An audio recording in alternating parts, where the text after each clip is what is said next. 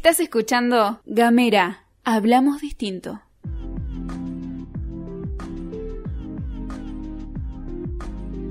Bienvenidos a todos a este nuevo podcast de Gamera que se va a llamar Otra economía es posible. Mi nombre es Andrea Ontoria y junto con Cristian Herbias nos vamos a encontrar cada vez que ustedes lo quieran acá en Gamera para poder recorrer este camino juntos y desarmar la economía para todos. Bueno, eh, la idea es comentarles, empezar a desarmar y desandar este camino de qué significa para todos la economía y que sea algo que podamos hablar entre todos. Sí, exactamente. Generar algunos tips y acá la que sabe es Andrea, así que ella nos va a explicar, ¿no? Yo, digamos, vengo a entender, así que acompaño nada más en, este evento.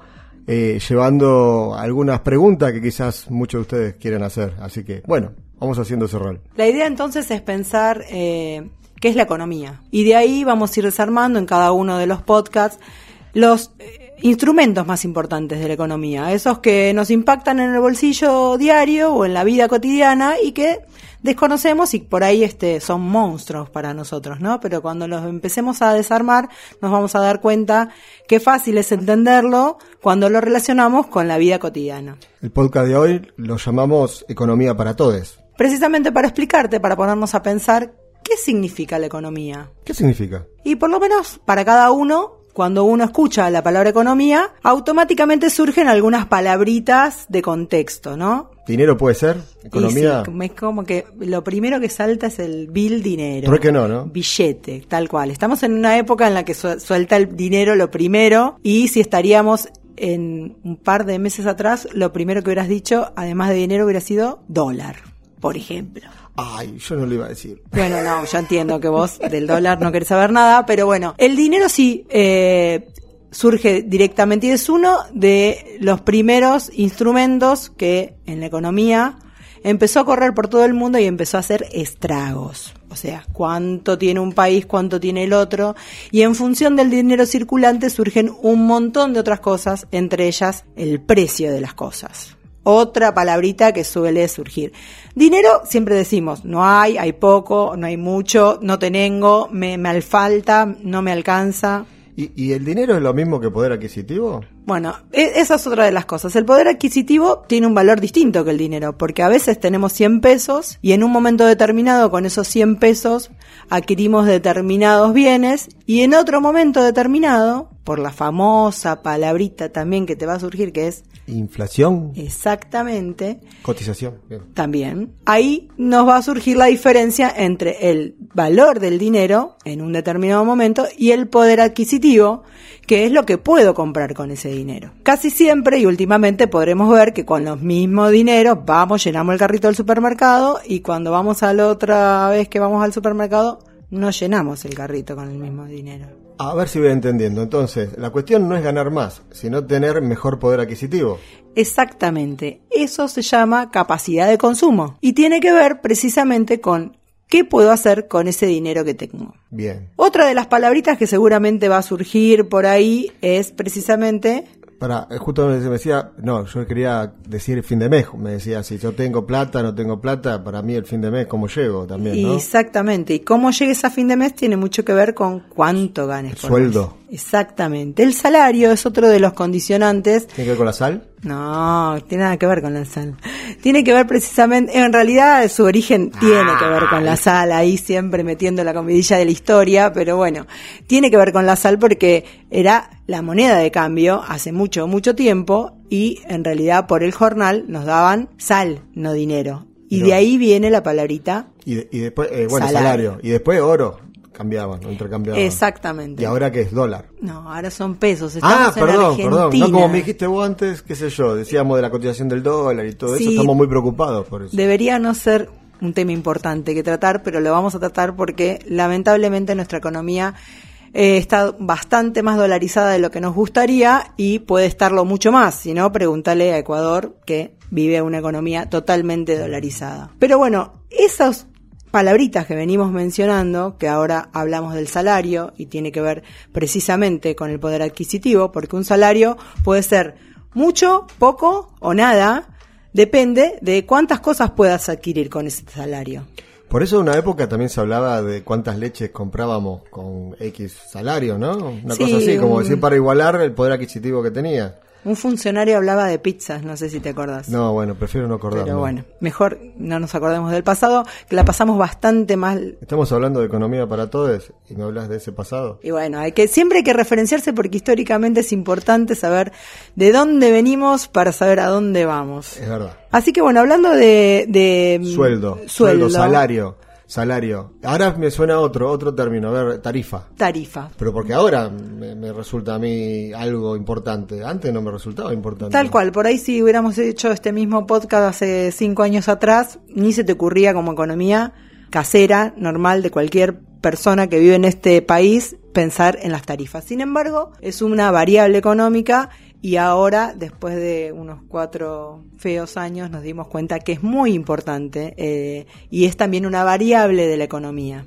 que son las tarifas de la luz, del gas, lo que necesitas también para vivir, que no es el consumo, digamos, de comida o de vestimenta. Es parte de lo que gastas en tu salario y también el mantenimiento de las tarifas tiene que ver con una variable económica y nos dimos cuenta que el Estado puede o no intervenir en esa variable como en todas las demás. Y consulta, vos me decís, bueno, estamos hablando de tarifas y yo lo que consumo, lo que consumo tiene precios. Y ese precio, ¿cómo, qué significa? ¿Cómo se genera el precio?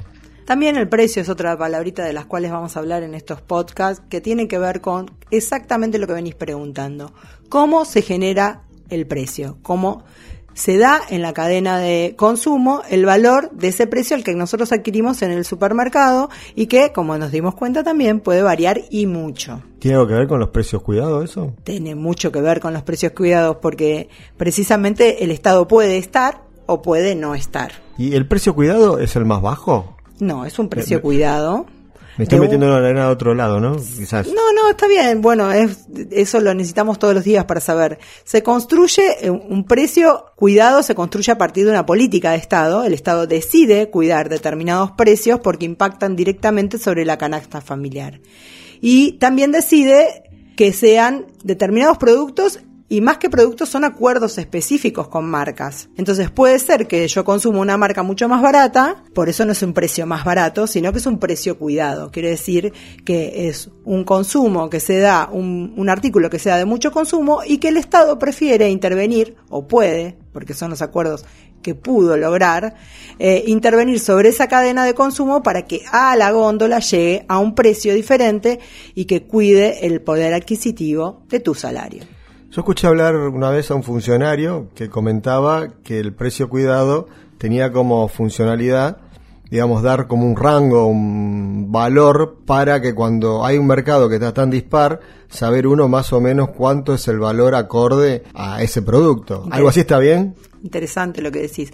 Precisamente tiene que ver también con eso, con un rango, un precio testigo, porque a veces cuando la inflación es muy alta o camina muy rápido, que son dos condiciones distintas, uno pierde la noción, el contexto de cuánto puede adquirir un producto y ahí empiezan las avivadas, ¿no? Que Sí. tiene que ver con la escalada de precios que no tiene nada que ver con cuánto le cueste al mayorista comprarlo o cuánto le cueste al productor producirlo. Y si no está el producto, ¿qué hago? Bueno, eso es lo interesante de Precios Cuidados como programa. Es un programa nacional para el que no Ah, esté interiorizado. interiorizado sobre el tema. Una aplicación muy práctica, una app que bajas de Precios Cuidados. APP. APP.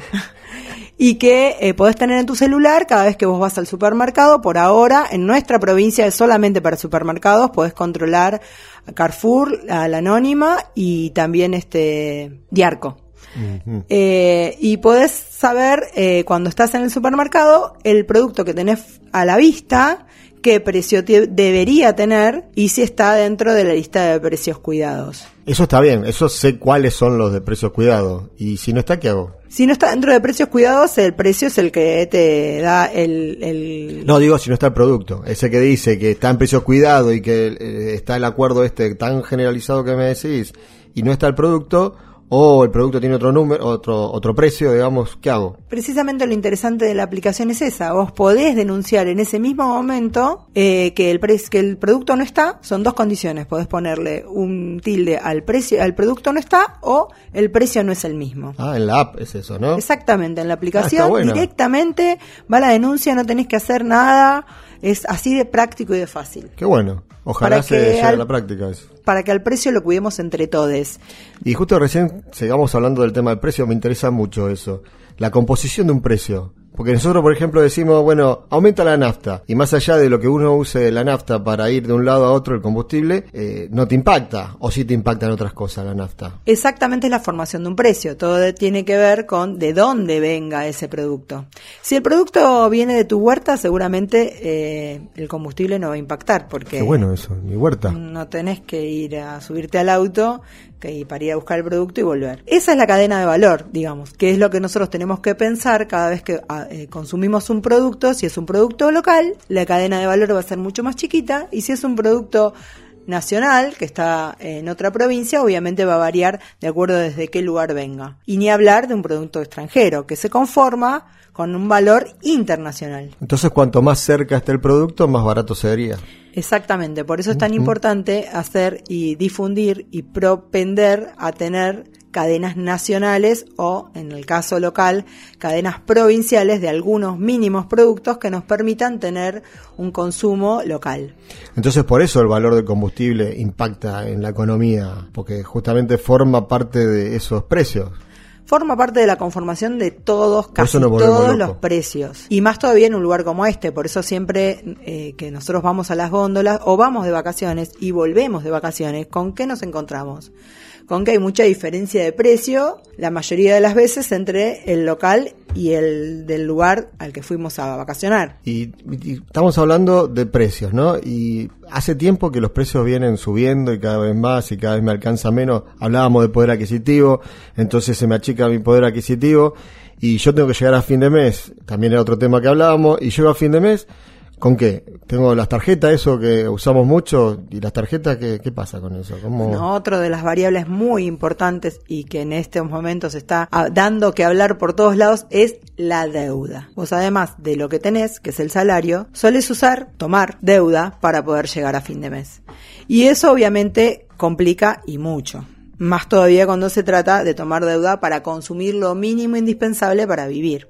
Eso nos pasa en la economía local a cada uno de nosotros y también le pasó por muchos años, estos últimos cuatro, al país, que no necesariamente se endeudó para consumir y tampoco en tarjetas. Para consumir y no sé, no, eh, está comprobadísimo que se em, endeudó para fugar y ese es el gran problema de nuestra gran deuda que pesa sobre los hombros de cada uno de los argentinos.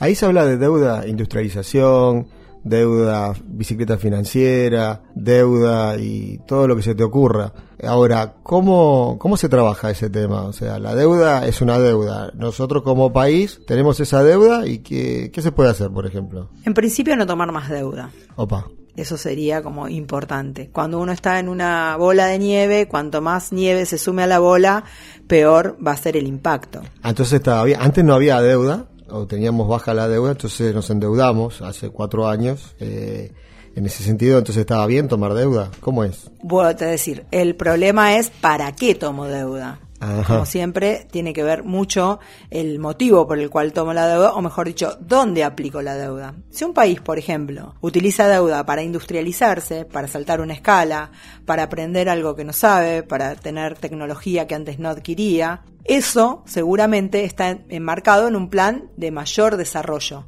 Ese mayor desarrollo no solamente va a permitir que crezca lo que se llama el Producto Bruto Interno, que en tu bolsillo sería el salario, sino que además puedas obtener mayor salario. Es lo mismo que cuando vos te endeudás para, para comprar una máquina nueva, que esa máquina nueva te permite generar un producto nuevo y vas a poder vender más. Lo mismo le pasa al país. ¿Eso es escala de lo que hablabas recién? O sea, cuando yo puedo producir más, ¿A eso se lo llama escala? ¿Qué se le llama escala? Lo escuché hablar un montón de veces la escala, pero a veces como que no queda tan, tan claro. Y sí, tiene que ver con a dónde llegás. Una escala local puede ser que eh, se venda a nivel nacional y una escala internacional es cuando ya el país apuesta a poder producir cosas y vendérsela a otros países. Lo que estábamos hablando con relación a la deuda es muy importante que nosotros tomemos conciencia también a nivel personal. Distinto es cuando yo me endeudo, como decíamos antes, para poder saltar la escala, como decías vos, y eh, esa misma tenemos que tener muy, muy en cuenta si eso mismo que vamos a producir va a poder pagar ese préstamo que estamos adquiriendo. En el caso de ahora, de casi todas las economías familiares, se endeudaron no para subir una escala, sino para poder mantenerse en un nivel de consumo porque el salario se deprimió mucho. ¿Qué significa deprimir? Lo que estábamos hablando al principio del poder adquisitivo. Ya no podías comprar lo mismo con el mismo dinero, pero sin embargo seguís ganando el mismo dinero. Por lo tanto, algo tiene que haber que pueda superar esa brecha entre lo que ganás y lo que necesitas para comprar. Y usábamos la tarjeta. Y todo el mundo lamentablemente lo que tenía a la mano es la tarjeta. O casualidad, ¿no? Estaba O la tarjeta. y casualidad, qué Te importante. daban tarjeta, te regalaban tarjeta por todos lados. te tiraban la tarjeta por la cabeza. Precisamente porque eh, la, la tarjeta, el, el préstamo en tarjeta es el préstamo más caro de todo el mundo. ¿Por qué es más caro? O sea, ¿qué porcentaje tiene de tarjeta? Y hemos llegado a una tasa de interés del 120% en las tarjetas. ¿Y eso es mucho? Es muchísimo. Eh, pensemos que pasamos eh, 2015 más o menos estábamos en un 30% de interés de tarjetas y llegamos a 120%. O sea, lo cuadruplicamos directamente la tasa. Sí, y eso se cuadruplicó en intereses que además como obviamente si tu economía no daba para consumir, menos daba para pagar intereses, eso sí es una bola. O sea, la tasa, eh, que lo que me dice es 120% que voy a pagar en un año dos veces, coma 20 lo que tendría Todo que lo que pagar. consumís. Y si encima eso Si pagué, si, si consumí 100 pesos, tengo que pagar 220 pesos. Exactamente. En un año. Wow. en un año. Y si encima vos no podés pagar el monto total y como todo el mundo paga el Mínimo. mínimo, esa diferencia entre el mínimo y el total ¿Tiene va otra vez sujeto a interés. ¿Y otra tasa o es la misma? Misma. Ajá. Duplica el impacto, al otro mes pasa lo mismo, triplica el impacto y cada vez así hasta que se convierte en algo impagable. Por- porque es exponencial la tasa, ¿no? O sea, Exactamente. es, eh, ah, miércoles. Y está bien, te- eh, conocemos a mucha gente que empezó a pasar la tarjeta en el súper para comprar alimento. Sobre todo se veía usar mucha tarjeta en estos últimos años, sobre todo en estos últimos dos años más todavía, en los últimos días del mes. Eso se le fue haciendo una pelota, una bola de nieve cada vez más grande. Ahora, eso, esa gente, así como decíamos el país, que tiene una deuda, nosotros también individualmente tenemos deuda. Hablan del país que lo perfila, perfila la deuda. No sé, que yo del fútbol digo, bueno, le pegan de alguna manera como un reperfilar, qué sé yo, que dicen. La verdad que no entiendo nada de eso. ¿Cómo es? Es igual que el fútbol, digamos, Mirá vos. eso que vos decías. O sea, la pelota va para un lado, le pego del otro lado o de puntín, de costado, para que vaya a otro lugar. Bueno, más para es más adelante. como el rugby, me parece, ¿no? Es como La pateo sí, para la- adelante. la pateo para adelante, más bien como el rugby, tal cual. Lo interesante de lo que llaman el reperfilamiento es precisamente que si pudiéramos hacer a nivel personal lo mismo que puede llegar a hacer el país, que está tratando de hacer, que es reperfilar para adelante sus compromisos, nosotros tendríamos la posibilidad de alargar el plazo y de esa manera poder pagar toda la deuda que tenemos encima. No sé si está, si es el dato cierto, pero, pero escuché como que el país, aparte de, de tirar para adelante la pelota, también hay una quita, hablan de una quita, entonces ¿cómo es eso también? Y sí, lo interesante sería poder pagar eso mismo eh, a tasas mucho más bajas y ni hablar de pedirle a las famosas bancos, las, las empresas, digamos, financieras, Que ganaron mucho en estos que ganaron cuatro años, ¿no? muchísimo en estos cuatro años, que este, podrían hacer una quita en los intereses que igualmente la gente no va a poder pagar. Estamos en la misma estado, en la misma situación. Lo que dice nuestro presidente Alberto Fernández, la Argentina así no puede pagar. Necesita dejar de crear intereses sobre intereses y necesita patear Crecer. la cosa para adelante. Necesita crecer. Bueno, las economías familiares también necesitan crecer. Estaría buenísimo que pudiéramos pensar en un plan en el cual las empresas financieras descuenten esos grandes intereses que sumaron a las tarjetas y de esa manera eh, poder cancelar esos préstamos que quedaron, o esas deudas, mejor dicho, que quedaron, podría ser instrumentado en otro tipo de préstamo que no sea tarjeta. Y escúchame, está bien, pero la tarjeta te la devuelvo. Pero ¿qué hago con toda esa deuda que se me generó? Bueno, por ¿O qué podría hacer, mejor dicho? Lo que se podría hacer precisamente es una un plan para que esas empresas financieras bajaran esa deuda con los intereses y después pudieran tomarlas ellas mismas, pero con una tasa de préstamo personal a otras tasas que hoy en día eh, ya la, el mercado está bajando las tasas y están acomodándose más a una tasa pagable, digamos, para todos los salarios de los argentinos. Y vos me hablas de, empresas financieras. Eh, los bancos, los bancos provinciales, como por ejemplo el BTF, es una empresa financiera, pero ahí podría hacerlo tranquilamente sin tener alguna cuestión del central, sin hacer alguna laraca de estas cuestiones de los privados que son más difíciles de meterlo en este sistema. Quizás el Banco de Territorio el territorio, mira, estoy viejo, ¿eh? el Banco de Tierra del Fuego, el BTF, como solemos decirle, podría generar esto o no. Si no es un banco de fomento, estoy equivocado. Además, estoy equivocado. No, no estás equivocado. Son políticas de Estado. Ajá. Eh, cada Estado tiene instrumentos.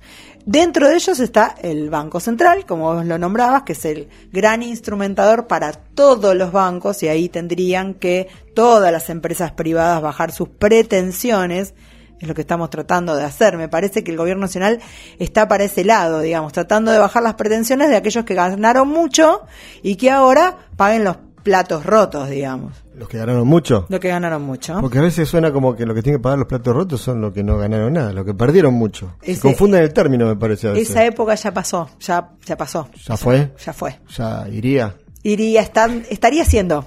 Estaría siendo que cambió la bocha. Pero bueno, veamos cuánto nos cuesta. Hay que hacerles entrar en razón. Entonces, para eso tienen que entender que ya está, que ya fue, que el tiempo es distinto y que ahora hay que empezar a aportar un poco a lo que decimos que la economía es para todos. Entonces, tratar de hacer que todos podamos volver a consumir sin problemas y poder adquirir los productos necesarios para vivir bien, no solamente subsistir. Entonces, a ver si me queda claro. A ver, yo soy, vos sabés que soy neófito en esto. Ya hablamos dinero, fin de mes, dólar, poder adquisitivo, el sueldo, el salario, mejor dicho, tarifa, eh, que ahora eh, se tiene en cuenta como algo económico, antes ni, ni bolilla le damos, precios, tarjeta, préstamos, deuda. Más o menos de esto se va a tratar el podcast. Vamos a hablar de todos estos temas. Exactamente, vamos a ir tomando de a uno, vamos a ir explicando qué impacto tiene sobre la economía nacional, qué impacto puede tener alguna que otra variable que también se maneja a nivel provincial como formación de precios, como ser las tarifas, por ejemplo, de la luz. Y después vamos a llevarlo a la, a la economía de cada uno. Cómo ese, esa decisión o no decisiones, o dejar hacer del mercado, impacta sobre tu bolsillo todos los días. Bárbaro, la verdad que me resulta interesante a mí. Esperemos que le resulte interesante a los oyentes. A todos. A todos.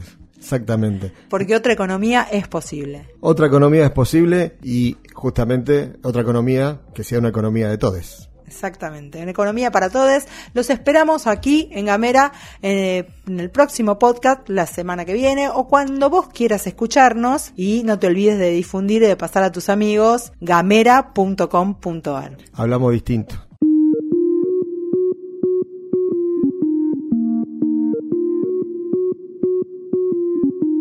Seguí nuestros contenidos en gamera.com.ar.